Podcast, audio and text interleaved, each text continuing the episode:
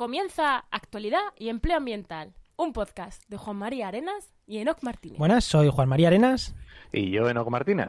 Y estamos hoy en el programa 27 del martes 2 de, eh, del martes 22 de octubre de 2019. Hablamos, hablaremos sobre el desastre ecológico del Mar Menor y de la importancia de escuchar más a los científicos, con Félix Picazo, investigador y miembro del colectivo de divulgación científica Ecomandanga.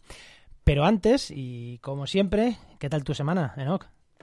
Pues muy bien, muy bien. Ahí haciendo cosillas. Estuvimos. Hoy, me, hoy ves, hoy me, has, eh, me has influido y he estado yo toda la semana haciendo la web del Colegio de Ambientólogos y. Porque hemos, eh, tenemos una parte privada solo para colegiados y bueno, ya sabes tú que esas cosas llevan su, su miga. Llevan, llevan, llevan su miga, ¿no? Con Content Restrict Pro, supongo, con ese plugin, ¿no? Sí, con Content Restrict Pro y bueno, y ahí estamos ahora, y preparando también para el día 31 que tenemos un, un, evento en la Universidad de Alcalá para ver el tema del grado de ambientales, que es actualización, ANECA, ya sabéis, esas cosas tan interesantes. y también preparando el Congreso de Ubu Verde, que parece que no, pero se va acercando, que estaremos por allí el 8 de noviembre. El 8 de noviembre, sí, en, en, en Burgos, sí, ¿no? Sí, en Burgos, sí, sí. ¿Y tú qué tal? Eh, pues yo esta semana ha sido casi monográfica. Salvando cuatro cositas de mandar una factura y cuatro cosas, ha sido TFMs. He estado de tribunal en de tribunal de, de TFMs en un máster de análisis de datos y big, de inteligencia artificial, análisis de datos, big data, visualización de datos. Ajá, que yo pensaba que me metían un embolado enorme, pero oye, al final no deja de ser pues un poquito de ojo crítico y, y en ecología hemos, trabajamos con grandes volúmenes de datos, así que no pensaba yo que me iba a sonar más a chino todo, pero no, no me ha sonado tan a chino. Y ha sido intenso, porque corregir 24 TFMs en una semana ha sido mañana, tarde y noche entre las exposiciones y el leerme los trabajos a full. O sea, pero bueno, contento. Y bueno, a ver, está en el tribunal, has dicho. Sí. Lo que todo el mundo quiere saber. ¿Alguno lo has cateado o sí. no lo has cateado? Sí. Yo lo siento mucho, de verdad no, no, no queríamos, pero era un, era un trabajo. Y eso que era una universidad de estas privadas, en la UNIR.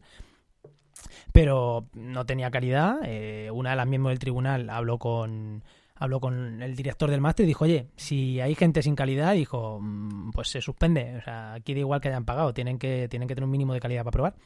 Y es verdad que, que no han sido, de verdad, yo me esperaba las notas mucho más infladas, ¿eh? Yo era el, era, era el bueno del tribunal, que dicen, manda narices, aquí el, el joven es el más cabrón, ¿no? Pero... Jolín, pues muy bien, ¿no? No, pero sí, sí. Eh, bueno, ha suspendido uno y lo demás, pues bien. Eh, cosas súper interesantes de Twitter, de igual, igual han, veía un artículo de Twitter y otro de máquinas fresadoras, ¿eh? Esto era... pero bueno. Análisis de datos. Sí, sí, análisis de datos. Que vamos a dejar ya de hablar nosotros y vamos a darle paso Sí, al invitado, venga. que lo tenemos aquí.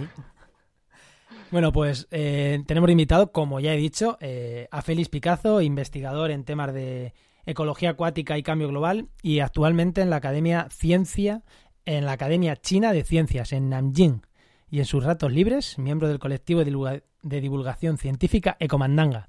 Buena, Félix. Hola, muy buenas chavales, ¿qué, qué tal estamos? ¿Qué tal? ¿Qué, ¿Qué, me he dejado de tu presentación personal? Y luego ya nos cuentas que es Ecomandanga. De la personal me he dejado algo así que digas es reseñable, aparte de que eres de Albacete, que eso uno de Albacete tiene que decirlo siempre. Bueno, eh, decir que el centro, el centro de investigación en el que estoy ahora, al que estoy ahora mismo vinculado es el Instituto de Geografía y Limnología de Nanjing, que como bien has dicho, eh, depende de, directamente del gobierno chino, de la Academia China de Ciencias, que podríamos decir que es el equivalente del CSIC. Allí en, allí o sea que China. es como una, como una delegación del CSIC chino, ¿no? Algo así. Sí, eso es, uno de los centros que, que hay por, por, China y que dependen directamente de, del gobierno y que es centro de investigación puro, no hay eh, no hay clases ni, uh -huh. ni digamos eh, digamos cosas de tipo académico. Es investigación pura vaya. Y de comandanga, y de comandanga qué es bueno, comandanga así rápido en dos minutos o en dos líneas que sí, después ya mira, entramos en, en, harina pues Ecomandanga, eh, como últimamente hemos tenido, nos hemos visto obligados a tener más actividad de lo habitual, por, justo por el tema que, que nos trae hoy aquí, eh, hemos estado debatiendo alguna, un poco todo, es, todo esto de cómo, cómo, presentarnos, porque siempre nos lo preguntan, evidentemente, y, y, llevamos unos días llamándonos colectivo de divulgación científica, que lo has dicho, lo has dicho muy bien. Y eso, pues somos eh, digamos que somos tres personas las que tiramos ahí un poco del carro o los que coordinamos. Daniel Bruno, que lo tenemos en el Instituto Pinánico de Ecología en Zaragoza, que también es CSIC. Y tenemos a Tano Gutiérrez, que está en, un centro de, del norte de Portugal, en Braga, centro de investigación. Y luego, pues tenemos una serie de colaboradores más o menos eh, habituales, aunque a veces van entrando unos, saliendo otros en función de los líos que tienen. Y en total, pues eso, aunque no somos un número fijo, pero estamos siempre entre los 10, 15 y estamos repartidos por todo el mundo. Ya digo, eh, eh, ahora mismo, pues yo estoy en China, eh, Tano en Portugal, que ya lo acabo de contar, y luego pues tenemos a Pablo Rodríguez Ross que está en, Estados Unidos, tenemos a Bea Baño que está en, Reino Unido, otra chica eh, eh, Nazaret, que también está en Portugal. lo, que os une en general es que todos habéis, mm, mm, es la universidad de, es, Murcia, ¿no? Lo que os une a todos es Murcia. Casi, casi todos, casi todos, porque también tenemos a Pablo Rodríguez Lozano, que acaba de volver de, de postdoc de Estados Unidos y ahora está en Mallorca con otra postdoc. Y también tenemos a Nuria Cid, que está en Lyon ahora mismo, también de postdoc. Y ellos, ellos son de la Universidad de Barcelona me dejo alguien, creo que me dejo por ahí alguien más que no es de la Universidad de Murcia. El resto sí que somos todos de la Universidad de Murcia. detalle importante, porque como vamos a hablar del Mar Menor y vosotros sois autoridad, colectivo de divulgación científica, muchos habéis trabajado en temas de agua y encima en la Universidad de Murcia. Es que mm, aquí es mejor que a vosotros para teneros en este programa, aparte de que los artículos que tenéis y a quien no conozca Comandanga, eh, ir corriendo, eh, bueno, mentira, escuchar el programa y después os vais corriendo a mirar el blog porque tienen muchísimo contenido de mucha calidad. Sí, muy Eso es. Eh, ese, es el orden, ese es el orden correcto. Primero escuchar el podcast y ya después eh, podéis ir a Comandanga si, si, si se les os despierta el interés. Y si no, también. Eh, y una cosa, una cosa em, déjame que te diga que nosotros, mm, la mayoría no somos expertos, quiero decir, no hemos trabajado directamente en el, mar, en el Mar Menor, pero la mayoría sí que hemos hecho la tesis en el grupo de ecología acuática y este grupo de investigación estaba, digamos, entre los que éramos de aguas interiores y aguas costeras o marinas. Y, entonces, es, compañeros nuestros del departamento sí que tienen investigaciones, que lo han trabajado a fondo, claro, hemos visto sus charlas mil veces, hemos leído sus artículos y al fin y al cabo eh, muchos de nosotros trabajamos en ríos y lagunas de interior que al fin y al cabo un poco los procesos se, se parecen bastante. Eh, el proceso de eutrofización, los mecanismos son muy parecidos. Si acaso con la diferencia, pues de, de, que hay algo de también de temas de corrientes y tal, eso sí lo diferencia un poco, pero lo demás es bastante parecido y, bueno, tiene muchas cosas en común también.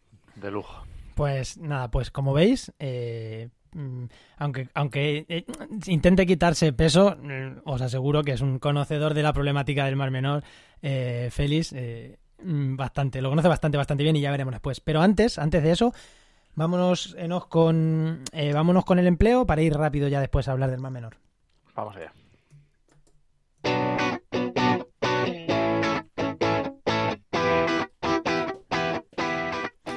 Y ya sabéis que este podcast tiene sentido eh, o está vinculado a la web trabajaenmedioambiente.com, la web en la que principalmente mi compañero Enoch eh, se encarga de tener actualizada con ofertas de empleo y cuántas ofertas de empleo, para que os hagáis una idea, cuántas ofertas de empleo activas hay ahora mismo en la web.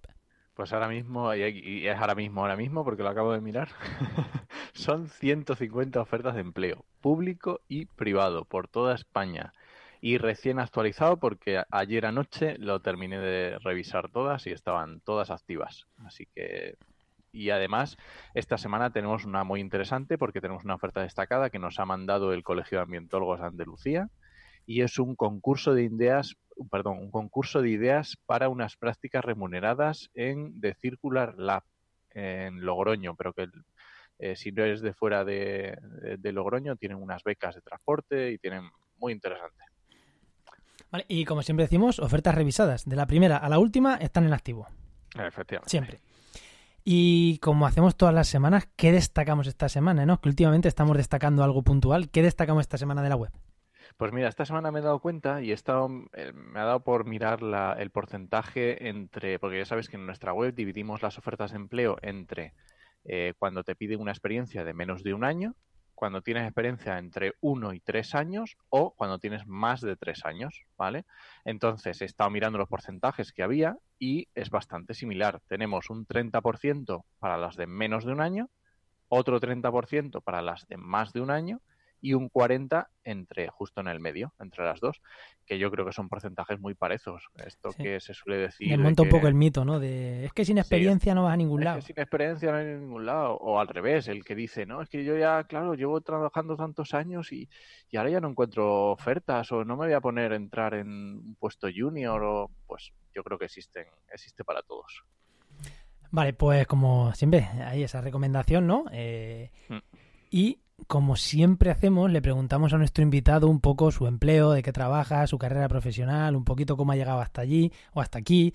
Pero en este caso vamos a hacer una excepción, porque investigadores, ya más o menos, en los últimos programas siempre hemos tenido investigadores, y hemos contado cómo es la vida de un investigador. Primero hace la tesis en España, luego te va fuera. Y en este caso, más que, esa- más que eso, que ya lo sabemos, nos vas a contar cómo es China. O sea, cómo se investiga en China y cómo se trabaja en China. Porque es verdad que, el mundo, Europa, Estados Unidos, es, pues bueno, más o menos lo conocemos, pues, pues como un centro en España, pero en Alemania. Pero qué peculiaridades tiene China, ya que tenemos aquí de primera mano trabajando allí. Cuéntanos. Bueno, pues vamos a ver. Yo creo que sí que da juego ¿eh? para, para hablar un ratillo sobre, sobre este tema. Porque, mm, a ver, eh, hay cosas generales, lo que tú decías, ¿no? Sobre el mundo de los investigadores, sobre todo el mundo postdoctoral, que me imagino que es un poco lo que más queréis que nos, nos ciñamos. Pero dentro de esas cosas generales, ¿no? Pues de que esto es un mundo competitivo, que hay una escasez de recursos y que en España se nota más, que en Europa quizás hay más opciones. Bueno, pues aparte de esas cosas generales que aquí también existen, pero es como todo bastante exagerado, porque, porque aqu- eh, aquello eh, es todavía muchísimo más competitivo. O sea, no, te lo diría que lo eleves al cubo, no a, a la enésima potencia. Hay Más una que, en, competi- más que en España, te refieres, claro. Sí, sí, sí, ahí hay una competencia brutal y, y bueno, allí se trabaja a destajo, ¿eh? de lunes a domingo, eh, todas las semanas del año. Aquello es una fábrica de papers, de artículos científicos y porque, bueno, allí valoran muchísimo los artículos que tú sacas de primer autor y las colaboraciones no las tienen tan en cuenta. Y, ya digo, allí está todo el mundo como loco por sacar sus publicaciones adelante. eh, y, y hay una cosa súper, vamos, bastante relevante, y es que luego hay, hay un dinero por cada publicación. El primer autor tiene como una paga extra que va un poco de acuerdo al factor, al índice de factor de impacto de la revista donde finalmente se publica. O sea, si el- Ostras, eso es como una. para como que una la gente que, no, ¿no? Que, que no lo entienda estos temas, eh, el factor de impacto es lo, lo relevante que es la revista, ¿no? Todos conocemos. Science y Nature, son las, las culmen, y luego está el, el- la revista de tu, de tu pueblo, que es lo peor, pues ahí, ¿no? Entre medias, ¿no? Pues sí, más o menos, o sea, eh, lo has explicado bien, pero podemos dar otro dato para que la gente lo entienda, quien no esté familiarizado, que el factor de impacto, digamos que mide un poco el número de veces que se citan los trabajos de esa, de esa revista. Entonces, pues si tú haces trabajos muy relevantes, se citan mucho y esa revista va para arriba. Y si haces trabajo o publica, o esa revista publica trabajos que luego no son muy relevantes y tienen pocas citas, pues el factor de impacto va, va para abajo. Entonces, por eso Science y Nature eh, son las que más factor de impacto tienen en, nuestra, en nuestro área, porque siempre son trabajos muy relevante- relevantes que luego la gente pues cita, cita mucho. Entonces, pues sí, es... Pero fíjate eh, que para mí cuando me lo contaron esto, cuando yo hice la entrevista para, para, para irme para allá, me lo vendieron como un, como un incentivo.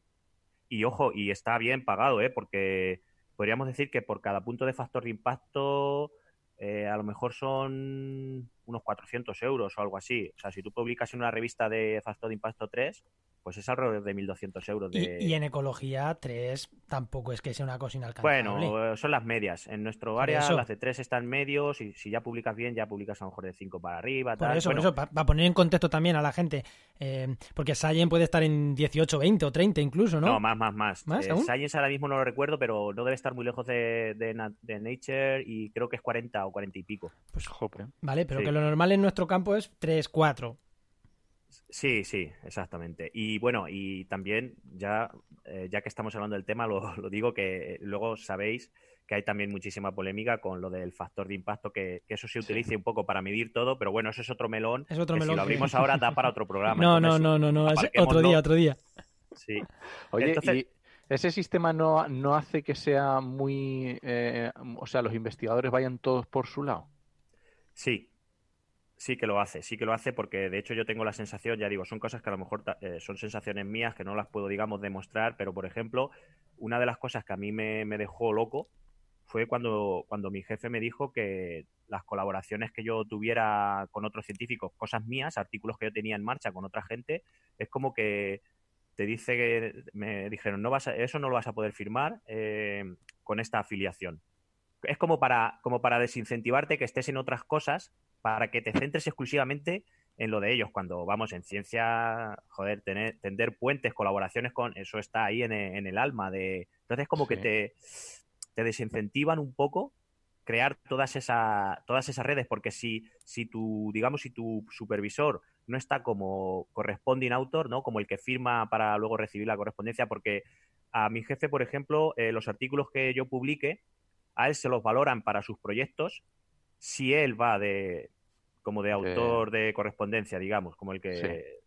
Entonces, claro, eh, ellos quieren que tú te centres eh, al 100% en sus cosas, con lo cual Exacto. sí que desincentiva un poco que tú puedas tener, eh, abrir otras vías, otras colaboraciones con... Y a mí eso no me... Vamos, me ha- a cualquiera que se lo he contado de mis colegas me lo han flipado. Y no solo de aquí de España, sino de otros sitios de Europa lo, lo han flipado cuando les he contado eso. Joder. Y luego lo que os quería decir es que esto a mí, de la paga extra por artículo, a mí me lo vendieron como un incentivo. Eh, es que aparte de tu salario, tú luego las publicaciones, ¿no? Te- porque eso te motiva a publicar, etcétera.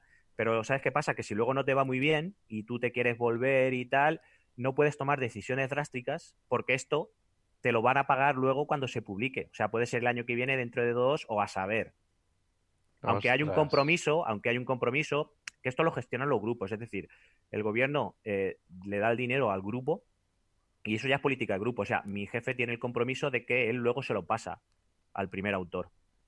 Ya. Pero no tiene por qué ser así. Hay otros grupos donde a lo mejor se reparte en el grupo. O en el grupo, sí. Se reparte o se deja como, no sé, como fondo para luego hacer investigaciones, lo que sea, compras, lo que sea, exacto. Entonces, claro, yo ahora mismo, pues, si, si no me va muy bien la cosa con mi jefe, me tengo que cortar porque me tiene cogido, estoy como si tuviera una hipoteca, ¿sabes? Que no puedes mandar a la mierda a tu jefe porque tienes que pagar la hipoteca a final de mes. Ostras. Ay. Entonces, bueno, eso, bueno, eso es la parte así, digamos, un poco peleaguda de irte a investigar a China. Luego hay cosas buenas y es que están invirtiendo muchísimo dinero, muchísimo dinero. Entonces, mi jefe, por ejemplo, tiene muchísimos proyectos y muchísimo dinero y tiene unos laboratorios, claro, puede comprar muchísimo material, no se corta a la hora de hacer viajes para coger muestras por todo el mundo, de poner mar- en marcha experimentos. Entonces, profesionalmente, eh, te puede compensar, o sea, lo que pasa es que eso, el día a día allí es duro por las condiciones, porque yo, por ejemplo, soy el único extranjero en mi centro de investigación y casi nadie habla inglés, En el centro entero eres Sí. tú el único. el único extranjero y casi nadie habla inglés, con lo cual yo muchos días me los paso sin abrir la boca. Eh, pero es que sales de allí y las circunstancias de ese país, pues internet muchas veces no te funciona de allí para acá. Yo tenía muchísimos problemas incluso para poder hacer una videollamada con mis padres. Y eso día a día, el día a día es duro, pero bueno, sí que es verdad que eh, te puede merecer la pena ir allí un tiempo porque es muy posible que saques algunas publicaciones muy buenas que luego a ti te permitan eh, acercarte y tener buenas opciones y se abran muchas puertas mucho más cerca de, de, digamos, de tu, de tu tierra. Ya, ya, ya, ya. Complejo, Bueno. ¿no? La realidad china es...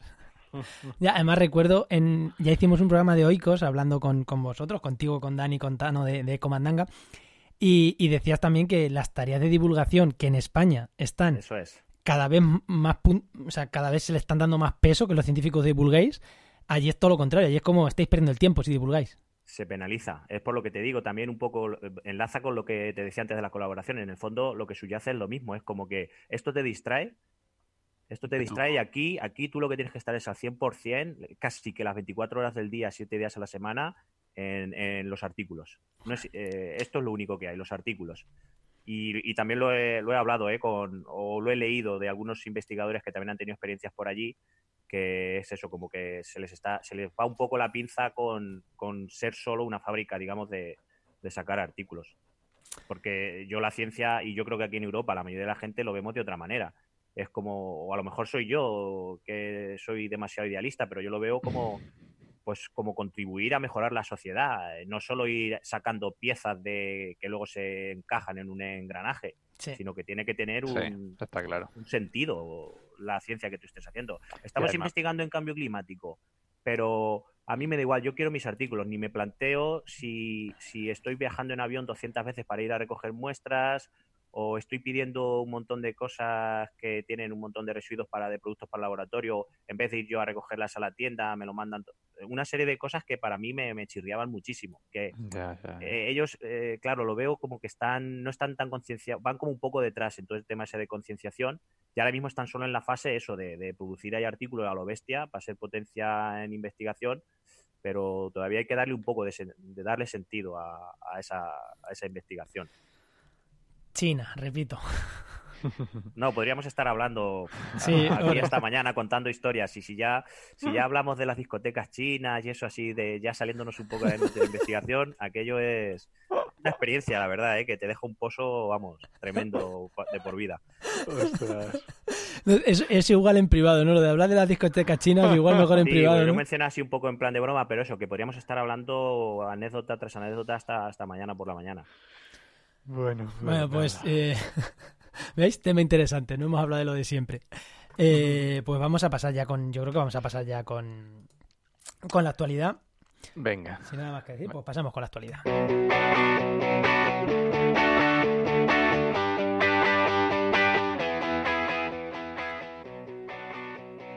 Y vamos con, con la actualidad.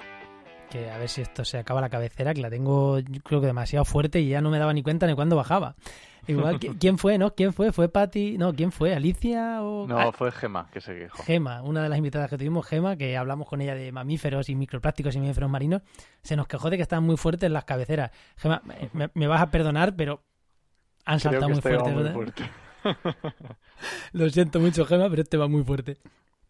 Pues como ya hemos dicho, vamos a hablar del, del Mar Menor y del desastre ecológico que, que está ocurriendo en el Mar Menor. Todos hemos visto esas imágenes de, de- gente metiendo la mano y sacando puñados de peces muertos, peces que huyen del agua eh, hacia la tierra, que evidentemente es hacia la muerte también. Y aquello se ha convertido, si no estoy en la laguna sin vida, ¿no? Prácticamente, ¿no, Félix? Pues esta mañana leía a alguien que había estado buceando eh, hace, no sé si ayer o... Y sí, sí, lo que contaba era que se ha encontrado eh, eso prácticamente desolado, digamos, de vida macroscópica. De peces, No, no, se o lo ha sea, encontrado de, si- lo que se ve, a, a, digamos, a ojo... Bacterias, Sí, ni- bacterias nitrófilas, aquello tiene que ser un... o sea, eh, eh, El paraíso. an- an- anóxicas tiene que ser de las que viven sin oxígeno, tiene que ser, la- vamos, el paraíso. Entonces parece ser, sí, por lo que contaba este... Bueno, es un, un perfil de estos que es mar menor, algo de mar menor, entonces creo que es un chico, ¿no? No estoy seguro, pero creo que es un chico y lo que contaba este chico es eso, que sí, sí, que se ha encontrado aquello prácticamente vacío de, de peces, de crustáceos. Lo primero, decir que, que, que Comandanga, pues lo hemos tenido, ¿no? Tienen, han sacado un, un manifiesto que, que no sé si entra primero con el Mar Menor o primero con el manifiesto. Eh, ¿con, qué, ¿Con qué empezamos? ¿No- nos Creo que cuenta? podemos hablar primero del manifiesto y, Y Y luego explicamos, ¿no? Sí, un Vale, poco... Pues, pues el manifiesto este se llama Usemos la ciencia para salvar el Mar Menor. ¿Qué nos, qué nos dice, no? ¿Por qué habéis sacado este manifiesto y, y- Bueno, quizá, eh, quizá es necesario que, que cuente primero, eh, ponga un poco en contexto. En Ecomandanga, básicamente, lo que hacemos, o sea, nuestro objetivo principal cuando la creamos, digamos, unir o romper ese, esa barrera que parece que hay entre, entre sociedad y ciencia, que precisamente yo creo que es una de, de las claves de por qué ha pasado lo del Mar Menor. Porque creo que, por desgracia, la, formación científica o ambiental media de la población, de la sociedad, eh, creo que tenemos mucho margen de mejora y ese es uno de los, de los vamos de las claves por las que pusimos en marcha Ecomandanga para para que acercar la ciencia a la sociedad. Entonces, aunque hacemos muchas cosas, entrevistas, eh, rutas, recetas, creo que lo que más, no sé, no te sabría decir, pero igual el 80% de, de los posts que sacamos, lo que hacemos es traducir artículos científicos que nos parecen súper relevantes, que decimos, esto la gente lo tiene que conocer, y los traducimos al castellano, porque la ciencia es verdad que es uno de, de los motivos por los que no acaba de llegar a la gente, porque es muy árida, va por unos canales que no son fáciles de llegar, y entonces lo que hacemos es coger esos artículos, traducirlos a castellano con un lenguaje sencillo y con no muchas palabras, porque hoy la gente tampoco tiene tiempo para, para estar leyendo. Y eso es lo que hacemos, ¿no? Como cocinarlos un poco, simplificarlos y, lanzarlos para que la gente, digamos, que no tiene formación científica, los pueda entender. Entonces, en nuestra misión esta de, de llevar la ciencia a la sociedad, cuando ocurrió lo del Mar Menor, pues claro, nos tuvimos que poner todo esto, claro, arrebatado, porque la actualidad, eh, la inmediatez te, te, come. Entonces lo hablamos ahí súper rápido, que esto fue un, un, sábado por la tarde, cuando empezamos a hablarlo. ¿Qué podemos hacer? Y dijimos, bueno, pues eh, podemos profundizar ¿no? en, en esta tarea de llevar la ciencia a la sociedad. Vamos a sacar un manifiesto y le ponemos un formulario para que la gente lo firme. Lo hacemos abierto a todo el mundo porque nos parecía demasiado elitista dejarlo abierto, o sea, solo accesible para investigadores, pero ponemos una pestaña para que todo el mundo que sea investigador, que trabaje en estos temas y que crea que puede con, eh, contribuir, eh, luego a contactar con todos ellos. Esa gente ha dejado su email. Eh, digamos que había un compromiso de quien quiera más información o crea que puede contribuir, que deje su email y nos ponemos en contacto con, con esas personas. Entonces ahora de los casi mil de las casi mil personas que han firmado el, el, manifiesto, mmm, alrededor de un tercio son investigadores. Entonces ahora haremos una ronda de mails para que todo el mundo que quiera, eh, con un documento colaborativo, como sea, vamos a ir desgranando como una especie de protocolo que, uh -huh. que esperamos que tenga difusión. Digamos, pues a ver qué, qué es lo que se debería hacer en el caso del Mar Menor porque sí, hay un comité científico, pero que, bueno, lo nombró... So, si, si, te, si, te, si, si, te, parece, por darle un, un, un, círculo, para cerrar de principio a fin, dejamos lo del comité científico para el final, porque igual a la gente estas cosas de política le aburren más.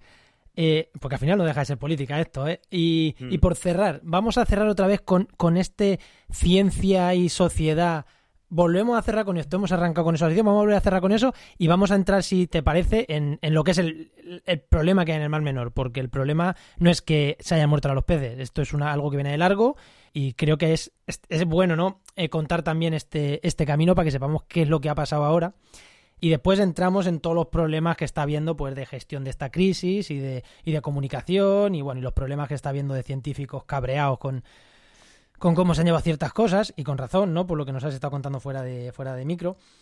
Si te parece, ¿qué es, qué, qué podemos así a, cómo podemos resumir qué es lo que ha pasado estos días en el Mar Menor y estos años? Que no sé vale. si empieza por los días o por los años. Mira, eh, cuando me comentaste de hacer este podcast, eh, me, me, alegró mucho porque hemos hecho algunas entrevistas a raíz de este manifiesto que ha tenido bastante repercusión. Vamos, eh, para, para, lo que somos nosotros, claro, evidentemente no somos un gran medio, pero para nuestro, desde nuestro punto de vista ha tenido mucha repercusión porque ya digo, hay más de 300 investigadores ahí ahora. Está muy bien. Eh, entonces, déjame eso que decirte que me dio mucha alegría cuando me dijiste que hiciéramos este podcast porque eh, nos hemos hecho entrevistas con otros medios, pero son 5 o 10 minutos que entras en un programa en directo y no te da tiempo a explicar eh, todo lo que hay que explicar, que yo creo que ahora mismo falta un poco de información de todo el proceso de lo que ha ocurrido en el Mar Menor y entonces yo creo que aquí podemos aprovechar para explicarlo bien y para explicarlo bien nos vamos a remontar al cuaternario. ¿Vale? Pero como me tengo que remontar al cuaternario, déjame que por cerrar el tema del manifiesto, vale, vale, vale. Sí, sí, sí, como estábamos hablando antes, eh, nada, decirte que como esto va muy rápido, que todavía eh, estamos debatiendo nosotros ahora, con ese apoyo que hemos recibido, los siguientes pasos que vamos a dar. Estamos ahí en una fase ahí de brainstorming, de a ver cuáles son los siguientes pasos que vamos a dar y va a ir más o menos por lo que te apuntaba, de contactar con toda esa gente y ver si elaboramos un documento que pueda trascender con una serie de medidas, recomendaciones, prácticas, etcétera. Pero bueno, que estamos aún debatiéndolo y no lo tenemos todavía digamos, cerrado al 100% los siguientes pasos que vamos a dar. Y, y, aparte porque no es nuestro trabajo, que todo esto es, como tú decías antes, eh, tiempo libre. Y Félix, el manifiesto sigue abierto, todavía se puede apuntar cualquiera si, si sí, está sí, interesado. Sí, eso está en nuestra, en nuestra web, eh, la gente puede leerlo, que es, es muy breve. Ecomandanga.org. Para que... Y ahí tiene el formulario. Y, y, casi más que el manifiesto, hay también un par de entradas que las pueden buscar, en las que entrevistamos a Juan Manuel Ruiz del Instituto de Oceanográfico, que, ahí explica muy bien, muy sencillo, eh, todo lo que ha estado ocurriendo en el Mar Menor en estos últimos años. Y luego tenemos otra entrada un poco explicando de los conflictos entre servicios ecosistémicos. ¿no? La, manta corta, que o te tapas la cabeza o te tapas los pies. Se, le ha dado, se le ha dado tanta cancha a la agricultura, que nadie dice que no tenga que haber agricultura, pero se ha llevado a unas prácticas tan, tan abusivas que, claro, ahora la pesca y probablemente en un futuro inmediato también el, turismo, pues eso es, ahora ellos van a pagar un poco las consecuencias, con lo cual ahí hay un desequilibrio. Pues esas dos entradas yo creo que son también bastante interesantes. Me, lo voy a apuntar para el final, hablar de, eso, de pesca y de turismo, porque igual aquí, cuando he dicho de terminar con política otra vez, pues igual son dos temas importantes para cerrar el programa. Entonces, eh, vamos ya cuaternario. un poco a hablar. Venga, tenemos que ir al cuaternario porque es cuando, a ver, eh, para la gente, para la gente, espera, Feliz, para la gente que, mm, que, igual no, el cuaternario le suena, no sabe bien qué, para no derivarlos a la web. Cuaternario, ¿hace cuántos años estamos hablando? Ostras, pues ahí yo no soy. Esto, esto es una era geológica y lo que sí te sé decir, yo creo que, que eh, hablamos de antes de, la última gran glaciación, que fue hace unos 21.000 años. Vale, para que la gente vea, miles de años. Sí, sí, hablamos de miles de años. digo para, para, para, situar, o sea, me da igual que sean 18, que 21, que, que 50, mil, pero que hablamos de miles de años, para que la gente os se Digo, os digo, eh, se inició hace 2,5 millones de años. Y se cerró, y se cerró. A ver, eh... 1,8 creo. Eso es. Eh, y se cerró hasta, digamos, claro, porque el Holoceno, el Holoceno es que, claro, es que bueno, yo me, lío, con las eras, las épocas. miles, miles, miles. Pero el cuaternario es periodo y luego el, el Pleistoceno, lo compone el Pleistoceno y el Holoceno. Y el Holoceno, es lo que la historia, digamos, llama moderna, 10, 12 mil años. Eso es, 10, 12 mil años, eso es. Vale, pues de ahí para arriba. No sé si hay que remontarnos mucho más, pero vamos, eso, como hace más de 10.000 años, ¿vale? Eh, y, es que esto es fundamental para entender el Mar Menor porque es un sistema muy peculiar. Y entonces en esa época es cuando data, eh, antes estaba, eh, cuando se cerró y se, digamos que la comunicación con el Mediterráneo, cuando se formó por la acumulación de sedimentos, dinámica de corrientes, etcétera, la manga. Y entonces una vez que se cierra la manga, claro, eso queda muy desconectado del Mediterráneo y hace que tenga su ecosistema particular y sus peculiaridades se quedó prácticamente desconectado, excepto por unas pequeñas golas o canales naturales que mantenían un pequeño intercambio de agua. ¿Vale? Entonces eso hacía, claro, que al ser como una, laguna confinada, con poca conexión con el Mediterráneo, pues los cambios de salinidad y temperatura eran mucho más bruscos. Y, y tenía, pues, igual ahora tiene 40-45 gramos litro de sal, antes tenía, antes de que, bueno, claro, tengo que comentar que estas golas naturales una de ellas, particularmente, que es el canal del Estacio, en los años 70, se, ensanchó y se dragó para el tema de entrada de barcos, etcétera, puerto deportivo. Turismo. Y entonces ahí fue cuando cambió el Mar Menor. Ahí, eh, al haber mayor comunicación entre Mediterráneo y Mar Menor, Mar Mayor, que dicen los de los de la Mar Mayor y Mar Menor, que dicen los de la zona, eh, claro, las, esas peculiaridades que tenía de mayor salinidad, cambios más bruscos en temperatura. Por ejemplo, antes de, abrir, de ensanchar y de aragar el canal del Estacio, eh, en invierno se enfriaba mucho más rápido y mucho antes que el Mediterráneo, y en verano se calentaba mucho más rápido y mucho, y mucho más, que era un, sistema mucho más extremo. Claro, además, mayor salinidad porque la evaporación también es más grande y tenía cambios de temperatura mucho más bruscos. Porque es menos cantidad de agua. Exactamente, claro. Es, eh, podríamos decir que es un charco comparado, con, el, Mediterráneo. en el contexto del Mediterráneo es, claro, un charco cuanto más grande es, pues más responde a los cambios de temperatura, de, salinidad, etcétera. Entonces, claro, esa, cuando, cuando aumentó la comunicación, e, eso se llama, ese proceso lo han llamado mediterranización. Entonces, cuando cambiaron las condiciones de salinidad y de temperatura, hubo eh, algún un alga del Mediterráneo que entró al, Mar Menor y colonizó todas las praderas submarinas, que hasta entonces eran muy, mucho más reducidas y era una, una fanerógama que es Cimodocea, no me sé el apellido, pero es del género Cimodocea, no sé si es nodosa o algo así. Eso es una fanerógama, eso era lo que, la planta que ocupaba las praderas submarinas en el Mar Menor y no, era muy, no estaba muy extendida. Cuando entró eh, la, otra, eh, la otra alga, al cambiar la, al, al defender la salinidad, entró desde el Mediterráneo la otra, sí que ocupó prácticamente los fondos. Y esto es clave porque precisamente creo que eso ha retrasado el colapso que vimos hace un par de semanas, o una semana, poco más de una semana. Creo que esas praderas lo han retrasado, pero ha hecho que cuando haya. Eso, esto es una hipótesis mía, ¿vale? Pero ha hecho que cuando se ha producido haya sido súper brutal lo que hemos visto. ¿Por qué? Porque todas esas praderas que habían colonizado el fondo eh, estaban enmascarando el problema de fondo que había, de, mm, de llegada de nutrientes desde la agricultura y el urbanismo. Claro, porque al, llenarse de algas, co- coincide más o menos la entrada de estas algas, ¿no? Eh, lo que yo entiendo, con el proceso de eh, intensificación agraria que ha sufrido la región de Murcia. Sí, Más claro, o claro, menos. más o menos. Entonces, más o menos los excesos de nutrientes que entran, estas algas se los a chupaban. comer. Se- eso es, eso es. Se los han estado, digamos, eh, chupando en, en gran medida esas algas. Ya, Pero ya, ¿qué ya. pasa? ¿Qué pasa? Que, y esto eh, tengo que romper aquí una lanza por la ciencia, que es de lo que se trata el manifiesto al fin y al cabo, eh, que esto se llevaba anunciando muchísimos años. Te puedes remontar, ahí la hemeroteca, ¿qué, qué es lo...? A ver, esto es una tragedia, está clarísimo, pero hay también conclusión, hay también que extraer cosas positivas.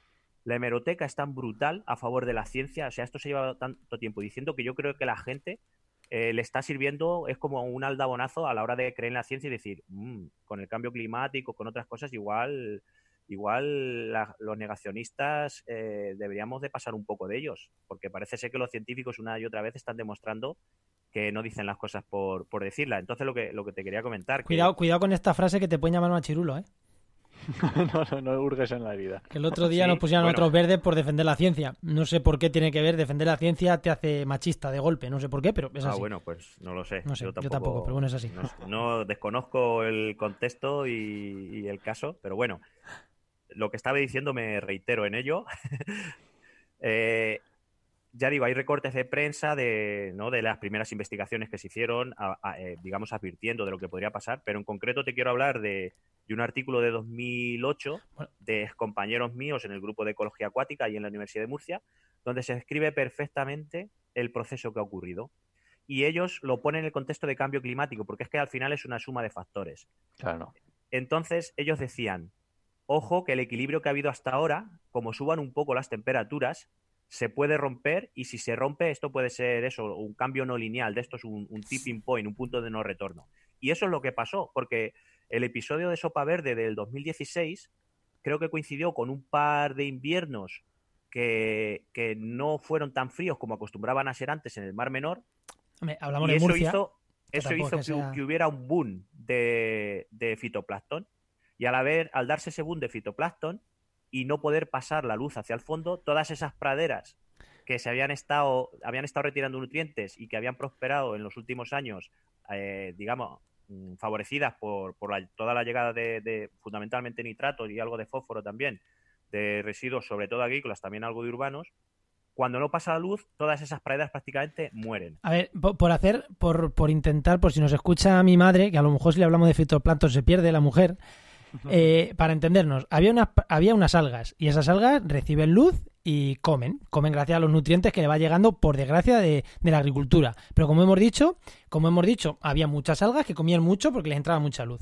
Llega un momento en el que sube la temperatura. Entonces hay unas, unas algas microscópicas que, le has llamado, Eso que se llaman otras- las otras fitoplancton. son como- las otras son como plantas, más o menos. para que nos eso. entendamos. De hecho, hay, hay una que es planta. La cimodocea es una planta fanerógama y la caulerpa, que es la que entró desde el alga. Mediterráneo, es un alga, pero eso, macroscópica. Vale, o sea, son, son, como praderas plantas. submarinas. son- exactamente, como las que las famosas de Posidonia, ese tipo de, Exactamente. es de ese estilo. Eh, se quedan unas algas microscópicas, pero claro, cuando la temperatura sube mucho, estas no se mueren en invierno, por así decirlo, se Eso reproducen mucho y son algas que también cogen la luz, cogen la luz también para reproducirse, ¿no?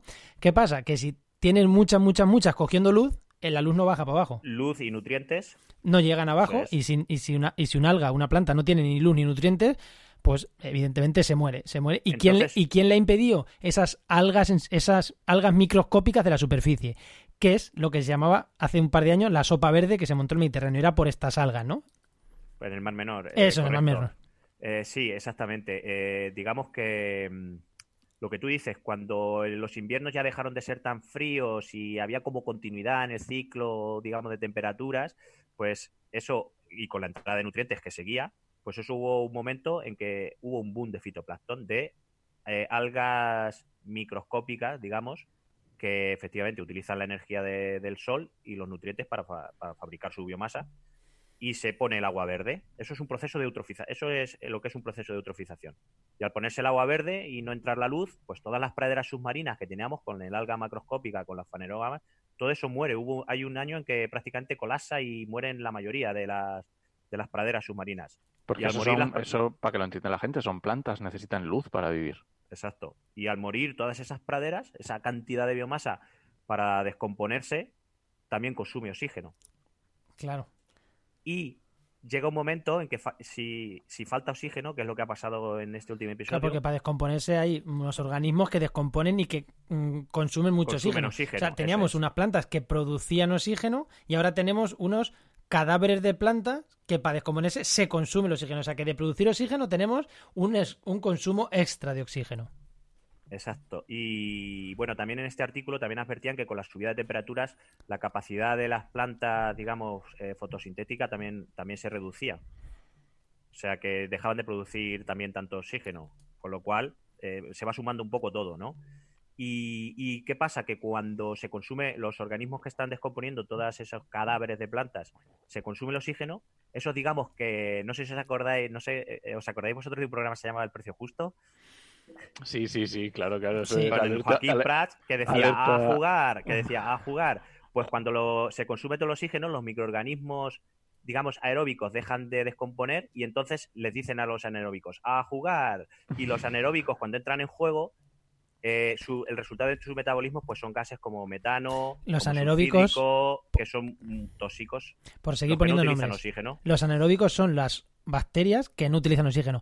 Seguro que mucha gente hasta en algún sitio que huele como a fango, agua, arenas, a, huevos podridos. A huevos podridos. Eso es porque estas, estas bacterias que ya no hay oxígeno, entonces estos dicen, ahora no hay oxígeno, ahora vivo yo aquí de lujo y producen este olor pestulente, ¿no? De a huevos podridos. Esos son los que han empezado a proliferar. Claro, imaginaros, un pez que vive en el Mediterráneo no tiene oxígeno porque se lo han consumido descomponiendo y aparte de no tener oxígeno, tiene a otros microorganismos produciendo metano y, estos, estos gases compuestos de azufre que muchos son tóxicos. O sea que no solo es oxígeno, encima no hay oxígeno y encima hay compuestos tóxicos. Entonces tenemos al mar menor en la UBI y cuando lo tenemos en la UBI llega eh, el resfriado fatal que fue la Dana. ¿Vale? Eh, sí, tenemos ahí a un abuelillo de 80 años muy fastidiado, y le viene un resfriado que de normal probablemente no le cause ningún problema, pero es que lo tenemos en unas condiciones lamentables. Entonces vino, es cuando llega la Dana. Y la Dana, aparte de que sus efectos han sido mucho mayores eh, por cómo están regulados los usos del suelo en la cuenca vertiente, porque al final el mar menor es un pozo ciego que donde se refleja todo lo que ocurre en su cuenca. Es, es, el piloto del coche que se te enciende cuando, cuando te estás en la reserva. Pero, ¿qué es lo que han hecho? En vez de decir, uy, me estoy quedando sin gasolina, voy a ponerle gasolina, lo que han hecho ha sido, ah, le pegamos un manotazo al indicador y ya, como ya no está encendido, problema resuelto. más o menos, ¿no? Bueno, lo típico de la tele rusa cuando le dan así a los rusos, esto no funciona.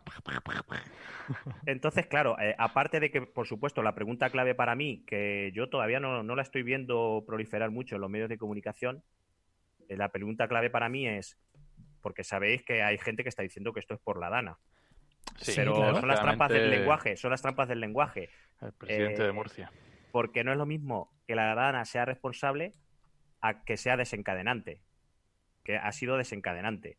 Porque evidentemente la pregunta clave, lo que quería decir, eh, ¿quién puede decir que los efectos de la dana hubieran sido los mismos, hubiera sido igual de, digamos, de, agresiva si los usos de la cuenca estuvieran regulados de otra manera? ¿Hubiera arrastrado la misma cantidad de materia orgánica si no tuviéramos, pues es una agricultura súper agricultura super intensiva, donde pues el suelo está prácticamente desnudo, eh, hubiera arrastrado la misma cantidad de nutrientes si ahí hubiera setos con vegetación natural que amortiguen unos humedales, digamos, litorales, que paren el primer golpe de nutrientes, etcétera.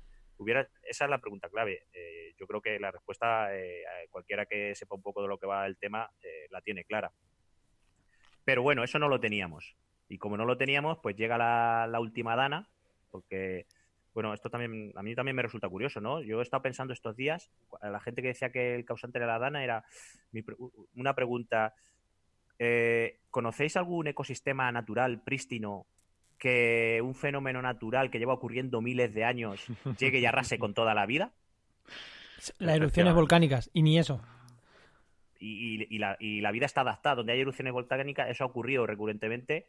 Pasa como con los incendios. Sí, están La- acostumbrados. eh, toda la vegetación de la cuenca mediterránea, fíjate lo que tú acabas de decir, efectivamente, un incendio, fíjate si eso es un reinicio del sistema, pero como eso ha ocurrido recurrentemente, las especies están adaptadas y una y otra vez se, se reinicia. Eh, pero, sin plantar bueno, pues bellotas, sin plantar bellotas.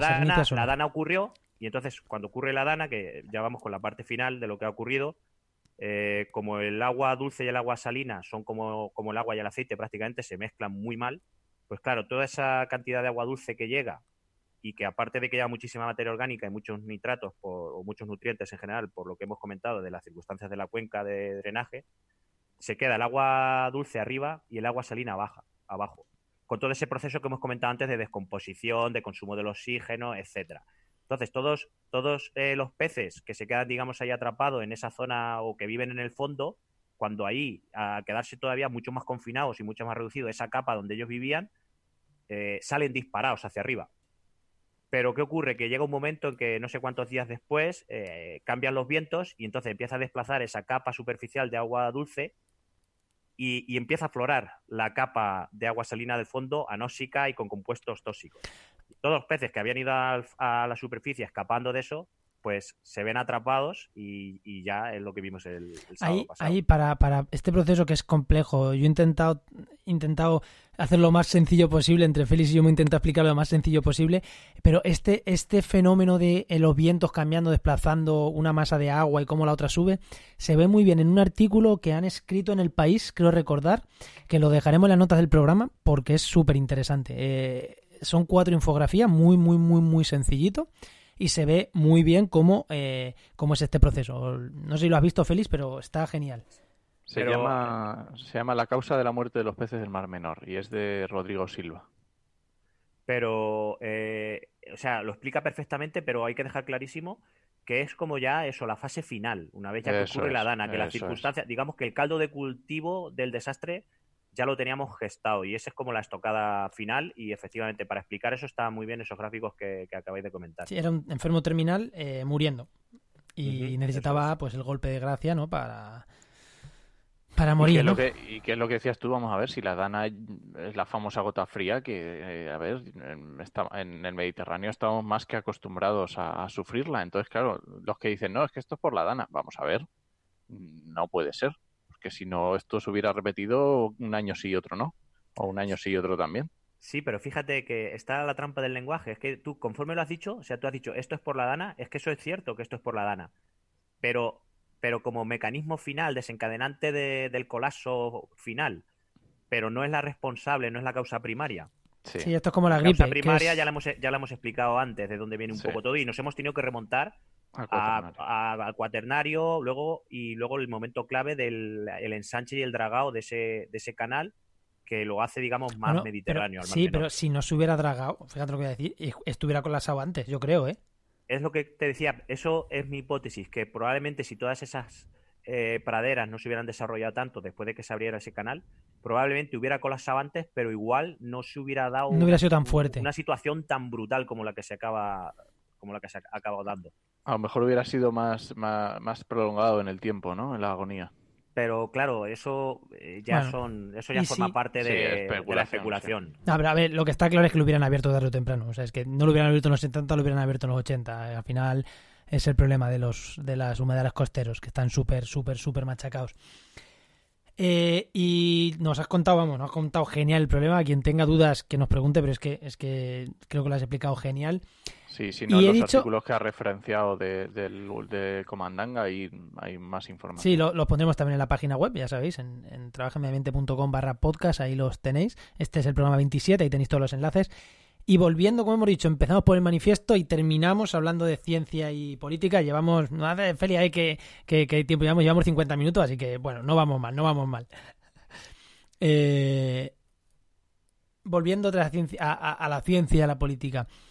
Eh, dos preguntas. Hoy justo me, he levantado con una noticia que he visto, he visto por ahí en redes, que, varios, varias personas del Consejo Científico del Mar Menor han dimitido de sus puestos por no sé qué... Que, o sea, no, no, lo he visto bien y he dicho, mira, luego se lo pregunto a Félix, que como lo tenemos aquí, eh, hoy, esta tarde ya, me, me da igual enterarme ahora que dentro de cinco horas. ¿Qué es lo que ha sido eso, Félix? ¿Y por qué? Y... Bueno, a ver, yo ya digo, eh, quiero dejar claro que no soy experto en el Mar Menor, no he trabajado directamente en el Mar Menor. Todo esto que os he explicado es porque lo he hablado con mis amigos que han trabajado allí, he leído sus artículos y bueno, entiendo más o menos los mecanismos que han sucedido. Todos los científicos, espera, espera, un segundo, todos los científicos nos os pasa igual. Y es que no, es que justo esa gota no la he investigado. Pero, coño, si has investigado. Mm, no, es lo que te iba a decir, que bueno, que los procesos son bastante parecidos con, sus particularidades, pues porque no hay corrientes y tal, pero bueno, que es muy parecido a lo que ocurre en ríos y en lagos, sobre todo en lagos. Eh, los mecanismos de eutrofización, las causas, es muy parecido, que es, y eso sí que lo, en eso sí que he trabajado. Y, entonces, eh, aparte de eso, de dejar claro eso, también te digo que lo del Comité del Mar, Menor, el Comité Científico-Técnico, no sé cómo se llama exactamente, del Mar Menor, también lo he vivido, lo he, vivido un poco también en, digamos, desde la cercanía, pero no desde dentro, porque también conozco gente que, está, que lo integra. Y entonces eh, ya hubo, ya hubo una primera batería de, dimisiones hace algún tiempo, porque claro, eh, parece ser que había algunos que llevaban más la voz cantante que otros, y el consenso que cuando ellos hacían sus reuniones y había un consenso que les costaría más o menos llegar, luego parece ser, según, según explicaron en el primer comunicado, o sea, en el comunicado cuando esa primera batería de dimisiones, pues que luego no se acababan de transmitir bien. Lo que ellos hablaban no se acababa de... La gente que estaba de portavoz no acababa de transmitir eh, de, forma fiel, ¿no? Lo que allí en sus reuniones hablaban. Y, y, este segundo comunicado con las cuatro dimisiones de, que yo he leído esta mañana, que no sé si ocurrirían ayer o cuándo, eh, va en la misma línea.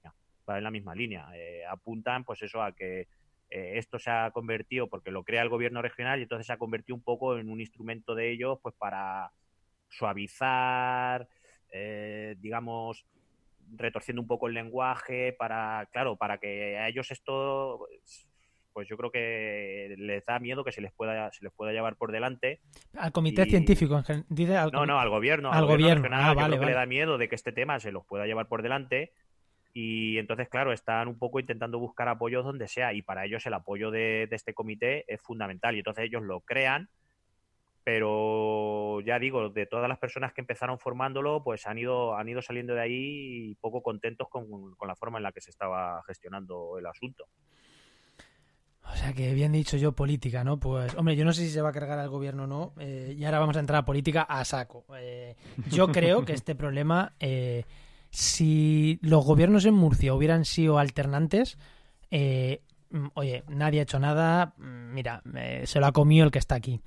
Pero llevando con 30 años, creo que lleva allí en Murcia gobernando el PP, eh, y no teniendo mayoría absoluta, no entiendo cómo este gobierno no, no le exigen sus socios de gobierno, que es que son dos partidos, es Vox, del que no espero nadie, Ciudadanos, del que tampoco, pero no entiendo por qué no, no les presionan un poquito algo. Es que, es que no, no veo ni la más mínima crítica ahí a, a la gestión del PP.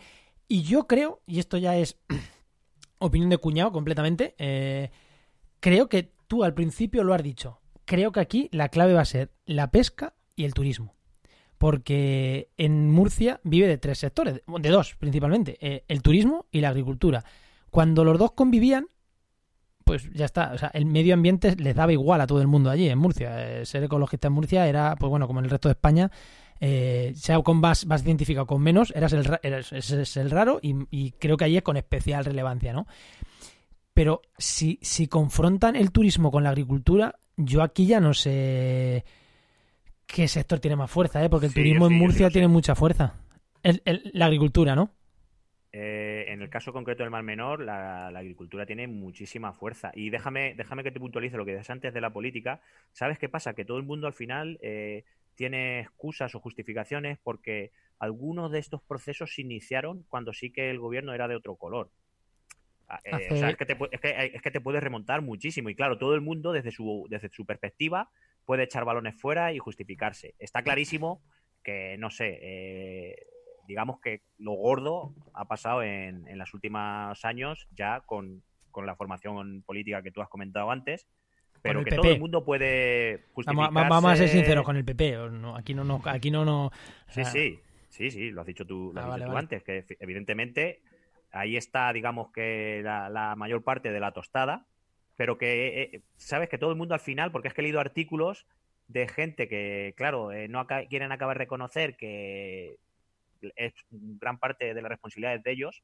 Y entonces sí, sí que es verdad que si tú te remontas, todavía ya no sé qué ley todavía anterior a ellos, que fue como la primera piedra en todo este, este colapso, ¿sabes? O sea que Sí, Pero- hubo una ley ahí de por medio que fue bastante sonada y luego se quitó. y hu- ha habido bastante movimiento. Por eso digo que es, es un tema, es verdad que es complejo. Y lo que te quería decir, que ya, in- que independientemente de los gobiernos que haya habido, yo voy siempre a lo mismo, a la sociedad.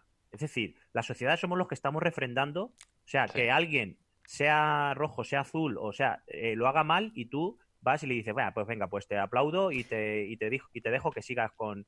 Pero es que para la sociedad no lo han hecho mal. O sea, el, el- la agricultura brutal y el turismo brutal de esta zona, para la gente no es hacerlo mal. Para la gente es, oye, qué bien que tenemos mucha agricultura y que tenemos mucho turismo. Eso no es, claro, la gente eso lo considera como bueno. Sí, ¿sabes qué pasa? Y precisamente yo creo que ese es uno de los problemas que, que tiene también, eh, está en la base de por qué no se hace caso a la ciencia.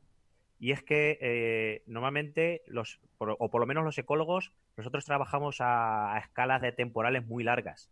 O sea, tú estás viendo, incluso, por ejemplo, eh, es que lo hablaba el otro día con un amigo, cuando, fíjate, es un tema súper polémico, ¿no? Cuando se hacen test de toxicología de ciertos productos y entonces tú lo aplicas, por ejemplo, con el glifosato y las abejas, pues tú lo aplicas a las abejas, dices, vale, pues no les afecta tal, pero bueno, ahora están haci- eh, apareciendo ya algunos estudios que hay problemas epigenéticos, que eso luego eh, se puede aflorar a las no sé cuántas generaciones, tal. Entonces, en ecología, eh, tú estás mirando a muy largo plazo y es súper difícil de acotar los efectos, los impactos, y eso no ocurre en la sociedad cuando está mirando la agricultura. Yo lo que miro es que esto aquí, en los próximos años, esto me va a dar aquí una rentabilidad acojonante. Y, pero claro, eh, luego después de eso viene, la vida sigue, la vida sigue y, y vienen nuevas generaciones o, o si incluso si va muy rápido le, le pasa factura también a la misma generación. Y yo creo que también, ahora lo estaba pensando cuando estabais hablando, y es que yo creo que hay una visión de los científicos como de aguafiestas, ¿sabes? Sí, total, total, claro. O sea, eh, igual con esto, con el cambio climático, o sea, con lo bien que nos lo estamos haciendo, con el desarrollo que estamos consiguiendo, con, con lo bien que nos está yendo, que somos los mejores, y nos venís a nosotros a decir que esto se va a freír, que, que es la gallina de los huevos de oro, pues anda, venga, vete por ahí. Pues fíjate que es que son temas súper interesantes. Ya digo, podríamos estar hablando aquí hasta, hasta el día de- del juicio final, que espero que quede mucho. Eh, están saliendo artículos sobre ya aspectos psicológicos de los cambios ambientales y tal, ¿no? Y, y creo que todavía no se está teniendo en cuenta que como los cambios ambientales cada vez van a ser más brutales y más rápidos, o sea, que una dentro, porque antes qué pasaba, Eh, llegaba la generación anterior, arrasaba con algo y luego las siguientes lo sufrían. Pero es posible que ahora ya dentro de la misma generación Lo notemos. veamos, o sea, nos beneficiemos y lo suframos al mismo tiempo. Y eso es un aspecto también psicológico que creo que está ayudando mucho, porque ¿qué pasa? Que en este tema, en este caso del Mar Menor, eh, lo que decías de los científicos aguafiestas, claro, en su día se les decía, bueno, eh, Bueno, eh- antimurciano, en aquel caso concreto, antimurciano, antiespañol, eh, aguafiestas, catastrofista, pero como son cosas que están ocurriendo ya tan de forma tan brutal, ahora mismo hay una hemeroteca que es que eso no hay forma De de, hecho, hay- esconderlo. De hecho, tú antes has- te has, te has- y ya por ir cerrando, te has remontado al 2008. Pero es que yo he visto cortes de prensa del 92 y del 80 y tantos que ya se decía, nos quedan mm, cinco años para salvar el Mar Menor. El Mar Menor colapsa y no te puede, o sea, no, eh, de esto que lo ves por Facebook, que no lo guardas y dices, mierda, teniendo un, po- un programa de medio ambiente es posible que en algún momento hubiera hablado de esto, lo tenía que haber guardado. No lo guardé, No, mira, pero os lo digo yo, mira, os lo digo yo. Hoy mismo eh, Miguel Ángel, ¿cómo es? Eh, em, Miguel Ángel Ruiz, Sí, el de la el, verdad, Miguel el de la verdad, efectivamente, ponía un recorte de 1988, ¿ves? hablando Ese. de tema de las algas y con el Mar Menor y el turismo. O sea que, joder, que... Entonces, claro, dentro, claro, yo por eso también nosotros cuando sacamos el manifiesto es, vale, ha ocurrido un colapso ambiental eh, que es una tragedia ahí en, eh, para la zona, porque este colapso ambiental les va, les va a pasar ahora factura a nivel económico, Claro. vamos, seguro. Entonces, eh, bueno, eh, esto ha pasado, pero es que tenemos la crisis, la crisis climática, la, sexta extinción masiva, todo eso lo tenemos en marcha. Entonces, vamos a ver si somos capaces de, de extraer conclusiones positivas a partir de esto. Y entonces, ahora qué está pasando? Que de aguafiestas, catastrofistas, etcétera, los científicos, ahora, a ojos de la sociedad, está saliendo reforzado su, su papel. Entonces creo que habría que aprovechar esa inercia para que nos pongamos las pilas con otros temas. Totalmente de acuerdo. Totalmente. Totalmente de acuerdo. Pues yo creo que este final, creo que no hay que hacer más preguntas. Creo que hemos empezado y hemos cerrado redondísimo. Creo que, creo que se tiene que quedar aquí. Y, y, pasar a la siguiente sección del programa, pues lo primero, llevamos una hora. Y lo segundo, porque creo que ha quedado muy redondo. No sé si, Feli, te quedas con algo que decir, mierda, no, tengo que decir no sé qué. Mm, pues siempre hay cosas que, se quedan en el tintero, pero bueno, yo creo que le hemos dado un repaso bastante, bastante amplio. Yo creo que sí le hemos dado un repaso. ¿Y tú, Enoch, algo te quedas con ganas de decir? Solamente el, el, el, el, tweet, el tweet que decía antes Félix de que un submarinista que se metió se llama Mar Menor Cao y ha puesto hoy una que ha estado buceando 30 minutos y no he visto ni una sola forma de vida a ojo desnudo, vamos.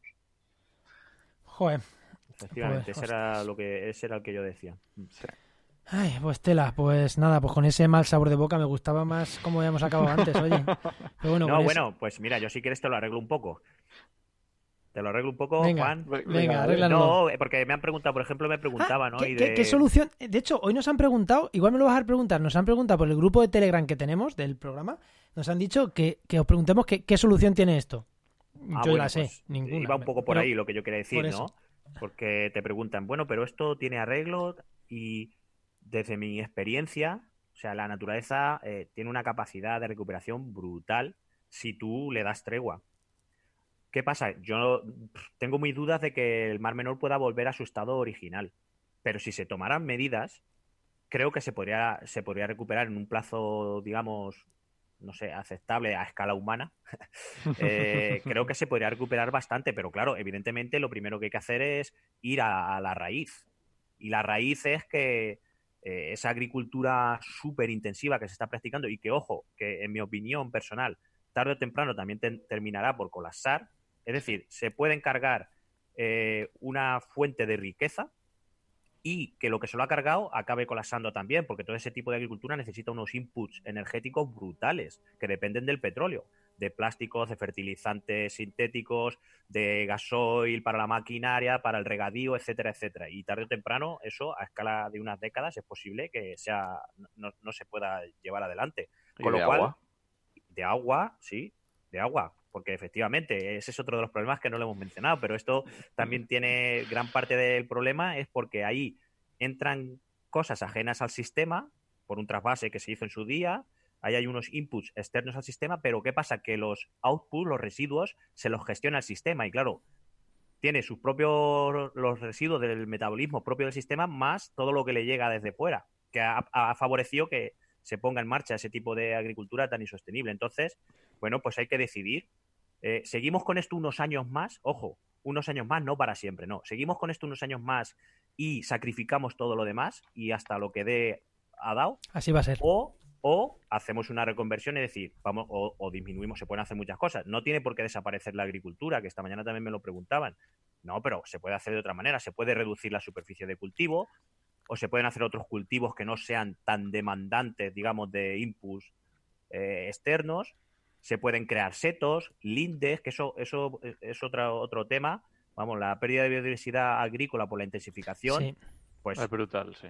Claro, todas, todas las lindes... ese, lo haremos otro programa, haremos específico de eso, ¿no? apúntatelo, que tengo que hacer otro sí, de eso. ese merece la pena, sí. Además, me, lindes, ribazos, setos, etcétera, que todo eso que ha desaparecido, pues eso hacía su papel en zonas de secano de refugio de, biodiversidad, para, en fin, para controladores de plagas, para polinizadores, etcétera. Pero en el caso del Mar Menor, pues también hacía su papel para que esas barreras vegetales, pues también se quedaban parte de, los nutrientes que, antes eran muchos menos, claro, y eran más fáciles de asimilar cuando la agricultura. Yo vi hace poco una imagen brutal de unas imágenes superpuestas aéreas desde en blanco y negro, desde los cultivos tradicionales de secano, con sus terrazas para disminuir las pendientes, etcétera, hasta la transformación que ha ocurrido ya en los últimos, en los últimos años. Claro, es una transformación brutal, Brutal. y eso pues, Brutal. tenía que tener repercusiones. Entonces ahí tenemos un, un balance, u- eh, unas cosas que hay que equilibrar. Y si tiras para un lado, pues lo que decía antes de la manta corta, si tiras por un lado, pues te falta por el otro. Entonces, todo eso hay que ponerlo un poco pues en orden, con sentido común. Tampoco es, vamos, nada del otro mundo. Muy Sí. bien. Pues eh, ahora sí que ya cerramos este tema, creo que nos Sí, ha quedado súper interesante. Quien quiera que profundicemos en alguno de estos temas, sobre todo en el de último que hemos dejado mm, tocado nada más, que no lo diga, que, que montaremos un programa. Depende del feedback que tengamos. Si interesa mucho, pues lo haremos antes y si no, pues lo dejamos para dentro de más programas. Y nos vamos rapidísimamente con oyentes y... ¿Enoch? Venga, vamos allá. Venga, vamos con oyentes.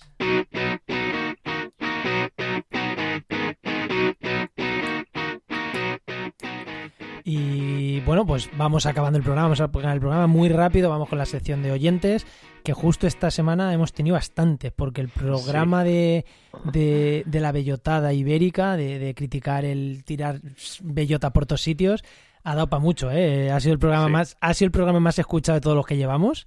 Y, y nos hemos ganado unos fin- cuantos haters. Que, Por fin hemos ¿Cómo es la gente, eh? ¿Cómo es la gente? Bien. Igual que en los programas de televisión, cuanto más polémica, más la gente más lo sigue. hemos ganado haters. Eso, es el punto, es el punto. Todavía Bueno, pero te- tenemos que afianzarlos. tenemos que afianzar esos haters. Porque son haters temporales. Necesitamos de los estables, de los que están todas las semanas ahí dando por saco. Pero hemos me, ha, me ha sorprendido porque hemos tenido también muchos lovers y Sí. bastante fieles. Me ha sorprendido muy bien, muy bien. Nuestros lover también me ha, me ha gratamente, gratamente.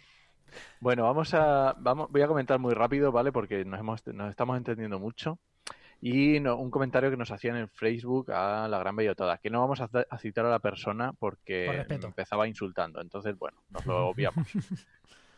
Entonces, era muy curioso, bueno, nos empezaba diciendo tal, que esta era la que nos llamaba machirulos y más cosas. Y bueno, decía que, que nuestra visión, que tal, que hay que tener en cuenta. Y bueno, y, y Juan le hacía una, una contestación que, que yo creo que resumía. Bueno, se, la hacíamos. Era, era con la cuenta de marca, ¿no? Sí, era con la cuenta de marca, pero bueno, era Juan el que la. ¿Quieres leerla tú o la Venga, leo la leo. rápido? Nos decía que nos hablaba de que nos faltaba ecología profunda y, y, bueno, yo le preguntaba qué era eso porque y seguía insistiendo en que nos faltaba ecología profunda y, y ya pues bueno, le contesté, ¿no? Y le dije que según las teorías de la ecología profunda deberíamos de respetar, o sea, porque ella decía que no respetamos la naturaleza al decir que no hay que sembrar. Y yo le contesto diciendo, según las teorías de la ecología profunda, deberíamos respetar los procesos ecológicos y la heterogeneidad ambiental. Quien quiere convertir España en un enorme jardín de encinas es quien no respeta la ecología profunda. Que la ecología profunda es esa teoría que une al hombre dentro de la naturaleza, ¿no? Algo para nosotros tres que lo entendemos completamente. Perfecto. Y le digo yo, quizá el problema es que se interpreta la palabra ecología como cada uno quiere, y no como debería de ser, la ciencia que estudia nuestro oikos, nuestra casa común. Dicho esto, no vamos a entrar en un debate filosófico de a ver quién pone la referencia más amplia. No, nosotros vamos a seguir defendiendo que la ecología es una ciencia. Y sí, defendemos que somos una especie más y que hay que convivir en armonía con la Tierra, pero para ello necesitamos hacer las cosas con base científica. Yo creo que se me quedó muy bien el comentario, ¿eh? Eh, no es por Yo tirarme creo flores. Yo, yo creo que sí, yo creo que, vamos a ver, hay que dejar muy claro, el objetivo de este programa es la ciencia. Podemos filosofar, podemos entrar en lo que decíamos antes, en especulaciones, en debates, un poquito tal, pero al final lo que nosotros estamos queriendo poner es la ciencia. Y ese es el objetivo. Y si realmente no es tu objetivo, quizá no es el podcast que estabas bus- eh, buscando. Si quieres De uno verdad, más filosófico de... Pues mira, el bosque habitado de Radio 3, no digo que no tenga base científica, pero ese es más filosófico, más de yo me siento muy bien, soy una rama, soy un árbol, me parece muy bien ese programa de podcast, pero que el nuestro es otro formato y mis programas, tanto este como Oikos, como alguno más que, que igual irán saliendo, son otro formato y ya está, eh, es así. Y no sé si alguno más, ¿no? Hemos tenido muchas interacciones, tanto Sí, por Facebook como por Twitter, pero yo, yo creo que no merece la pena. Eh, ¿Vosotros en Ecomandanga, feliz, tenéis haters? No, no, vosotros es que sois muy limpios haciendo críticas. Bueno, igual sí, ¿eh? Que hay veces que tocáis algunos temas que... Bueno, sí, alguna vez, alguna vez se ha tocado algún tema polémico y, y, bueno, lo que pasa es que normalmente, ¿sabes qué pasa? Bueno, eso también es un problema que tenemos. O sea, por un lado está bien, pero por otro lado es un problema. Que nosotros todavía eh, no llegamos al gran público, que ese es nuestro, o sea, fíjate que nuestra, nuestro motivo de nacer es llegar al gran público, pero de momento nos quedamos casi más en, en- en investigadores. Sí. Y, y entonces, claro, muchas veces cuando hemos subido algún artículo, recuerdo uno que fue especialmente polémico porque hablaba de cómo afecta el glifosato, lo he nombrado también antes, a las abejas, bueno, no a las abejas, sino a, a su flora intestinal y eso pues las debilitaba frente a algún tipo de enfermedad y tal. Entonces un investigador que bastante con bastante prestigio y tal nos apuntó algunas debilidades que tenía el artículo y bueno, eh, hicimos ahí un pequeño debate entre nosotros, pero vamos, eh, de manera cordial y, y ¿sabes? Eh, respetuosa. Eso y no es un efectivamente. Nosotros teníamos, claro, entonces de momento, digamos, alguien que entre así a saco a poner verde a todo Cristo, de momento no, no, no hemos tenido y cruzo los dedos porque... Nosotros hemos tenido varios, ¿eh? sí. Nosotros, este programa hemos tenido varios. Yo creo que es la primera vez que nos pasa, pero hemos Sí, tenido es varios. la primera vez. Y Sí. luego aparte, si alguna vez, igual alguna vez se nos ha pasado alguno, porque es que eh, vamos tan desbordados eh, con nuestro trabajo y esto, ya digo, que a veces pues eh, hay comentarios y a veces se nos pasan. Si se Normal. pasa, tampoco era muy hater. No sabía atacar, entonces no, no, no sirve. Que bueno, eso hay que mejorarlo de comandante, hay que mejorarlo, ¿eh? Lo de llegar a la sociedad. Poco a poco, sí, sí, ya digo, porque estamos en ello. Bueno, esta, esta semana, la verdad es que con el tema del Sí, Mar Menor. esta semana sí, esta semana sí. Sabes que he estado reflexionando de lo que hablamos en el otro podcast de, de Oikos, de, los medios de comunicación y de, la información que hay que trasladar y tal. Y decías tú, que es que no se me olvida, es que lo he comentado muchas veces con Tano y con Dani estos días, desde entonces, lo que decías tú, ¿no? ¿Quién se iba a imaginar la sexta? ¿no? Todo el programa, las tertulias políticas hace unos años, ¿quién se iba a imaginar que eso iba a tener su éxito? ¿no? Pues eh, bueno, igual, igual por culpa de estos desastres ambientales que estamos empezando a sentir ya de primera, en primera persona en nuestras carnes, pues igual la gente empieza a demandar este tipo de, de información, porque nosotros con lo del Mar Menor lo hemos notado mucho estos últimos días, ¿eh? Y ahí estaremos, tanto Comandanga como nosotros, ¿no, Enoch? Ya iremos Hombre, contando cosas a futuro. Voy a dejar los dientes largos, pero ya contaremos cosas a futuro de divulgación de estos temas que creo que pueden... Bueno, muy mm, queremos estar ahí, ¿no? No sé si nos convertiremos en la sexta, yo creo que no, porque no vamos a hacer tele, pero... Solo por eso, porque capacidad tenemos de sobra, ¿no? Eso nos falta hacer tele. Eh, y, y seguro que Comandanga también eh, veis un repunte ahora en las visitas. Pues nos vamos con la agenda. Venga, rapidísimo nos vamos con la agenda, ¿vale, Enoch? Venga, rapidito.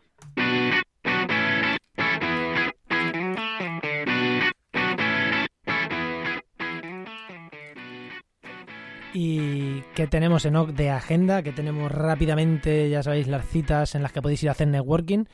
¿Qué tenemos? Pues mira, mu- muy rapidito, solamente voy a comentar. Este sábado tenemos un encuentro presencial de educadores ambientales en Madrid, pero seguro que se va a estar tuiteando por redes, si no os habéis apuntado, con el hashtag EA26, muy interesante para educación ambiental. Y un par de citas que no habíamos eh, nombrado antiguamente an- en otros programas. 13-15 de noviembre, Cuarto Congreso Nacional de Ecoturismo, y 16 y 24 de noviembre, sema- de- 16 al 24 de noviembre, Semana Europea de la Prevención de Residuos 2019. Mm, nada, tres pinceladitas para que el que esté interesado, pues ahí lo tiene. Y ya sabéis, como siempre decimos, si estáis organizando algo que tenga que ver con el medio ambiente, mm, ¿veis? Eh, no solo ecología, o el medio ambiente en general, y estáis organizando algo, decírnoslo, que lo comentaremos en el programa.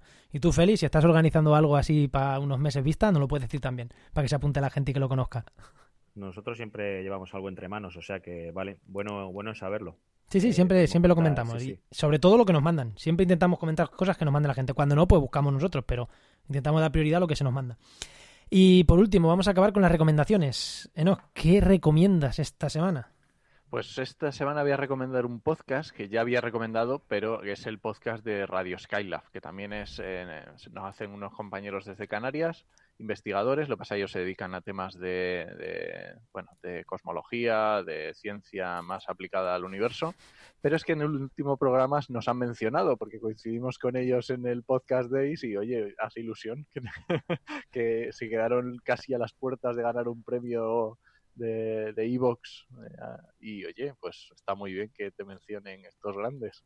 Pues yo, Enoch, eh, como habíamos pensado que íbamos a decir, yo había pensado en decir lo mismo. Iba a decir, como ya lo recomendó Enoch en su día, esto no pasa por no apuntarlo, esto no pasa por no apuntarlo.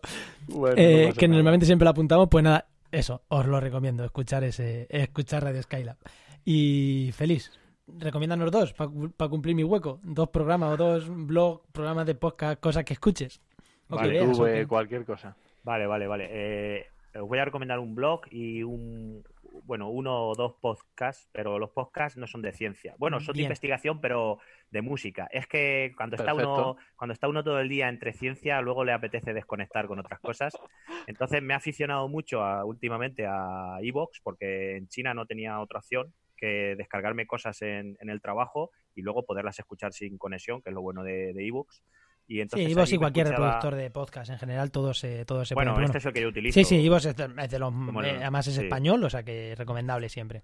Y entonces me, me he aficionado mucho a un par de podcasts que se llaman La, La Gran Travesía y La Hora de la Aguja, que son básicamente pues biografías de grupos míticos o solistas clásicos, pues toda su trayectoria, sus anécdotas, entradas y salidas de gente en los grupos, y a mí eso me, me- me encanta y me he aficionado mucho a este par de podcasts. Y luego un blog, que este sí que está relacionado con ciencia, que igual ya lo habéis recomendado porque es súper famoso, ¿eh? es de los que tiene millones de visitas, que es el de Crash Oil, el de Antonio Ah, Turiel, sí, de, Antonio del Turiel, CSIC, que yo creo que es de lo mejorcito que hay para, para comprender muchísimas cosas que se ve en la tele, que se oyen en los medios, pero que tienen unas causas mucho más profundas y él siempre va a esas causas y siempre te aporta una visión súper diferente de, de la realidad y yo creo que es súper recomendable. Son, normalmente son posts muy largos, porque es verdad Sí. que también son temas complejos y que es difícil de...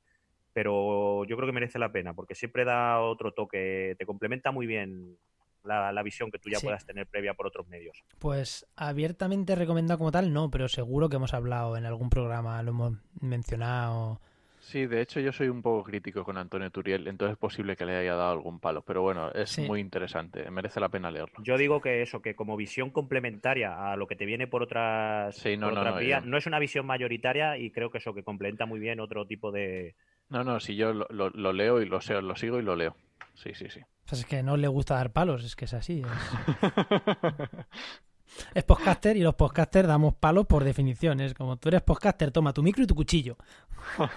y montate Va, un podcast. va, va, ¿no? Con el Va oficio. ligado, Sí, sí, sí, en la jornada de podcasting, la primera charla, eh, que, la, la inaugural con, con Molo Cebrián y con. Creo que fue con. ¿Fueron Tano, Tano Gutiérrez era, Sí, o cómo eh, se llamaba. sí, No me bueno, no, acuerdo. no me acuerdo exactamente los nombres. eh, cruzaron ahí una de, de hostias que dices, bueno, pues sí, este es el... eh, estos podcasters, ¿no? Cuchillos para un lado y cuchillos para otro. No, creo que Molo no, creo que Molo fue después. Creo que fue este, el, el- No me el acuerdo chaval este de. Alicante, el presidente de la, asoci- de la Asociación Madrileña de Podcasting, creo que fue el que dirigió esa, esa, esa charla. Y pues nada, eh, ya cerramos. Hoy se nos ha quedado un programa más largo de lo normal. eh, pero Pero espero la pena, que, yo creo. que os haya gustado porque merece mucho la pena. Nos vamos a ir 20 minutillos, más de lo que. Bueno, 10 más de lo que solemos, 20 minutillos más de lo que nos planteamos al inicio. Y pero creo que ha merecido mucho la pena, así que Félix, que eh, sí. muchísimas gracias por, por haberte prestado a- al programa. Que tengo que decir que os lancé la invitación con fecha y hora, no podíamos a otra hora y, y- y fue, venga, sí, lo hago. Y fue lunes a las sí. 4 de la tarde y fue como, sí. Y fue, como, joder, qué, qué, qué, Sí, qué bueno, gustazo. est- Esta vez yo no, no me venía excesivamente mal, pero ya digo, era la última opción porque mis otros dos compañeros es que les resultaba imposible esta semana por los líos que llevan. Eh, pero bueno, que encantado y se agradece un montón. Muchísimas, Oye, gracias. y. Félix, antes de que se nos olvide, eh, ¿dónde te puede seguir la gente? ¿En Twitter, dinos mm, página web o en Comandanga solo? Sí, ¿Cómo- bueno, la web es ecomandanga.org y tenemos nuestro Twitter en de Ecomandanga, tenemos nuestro Facebook. Estamos pendientes, pero eso es que como vamos desbordado, porque el Facebook está cayendo muchísimo y estamos pendientes de, de movernos a Instagram, pero no, no lo acabamos eso, no acabamos de encontrar tiempo para, para digamos, darle el empujón y Ahora es sí que- clave, es Ahora clave. ahora si quieres lo hablamos un poquito fuera de esos temas.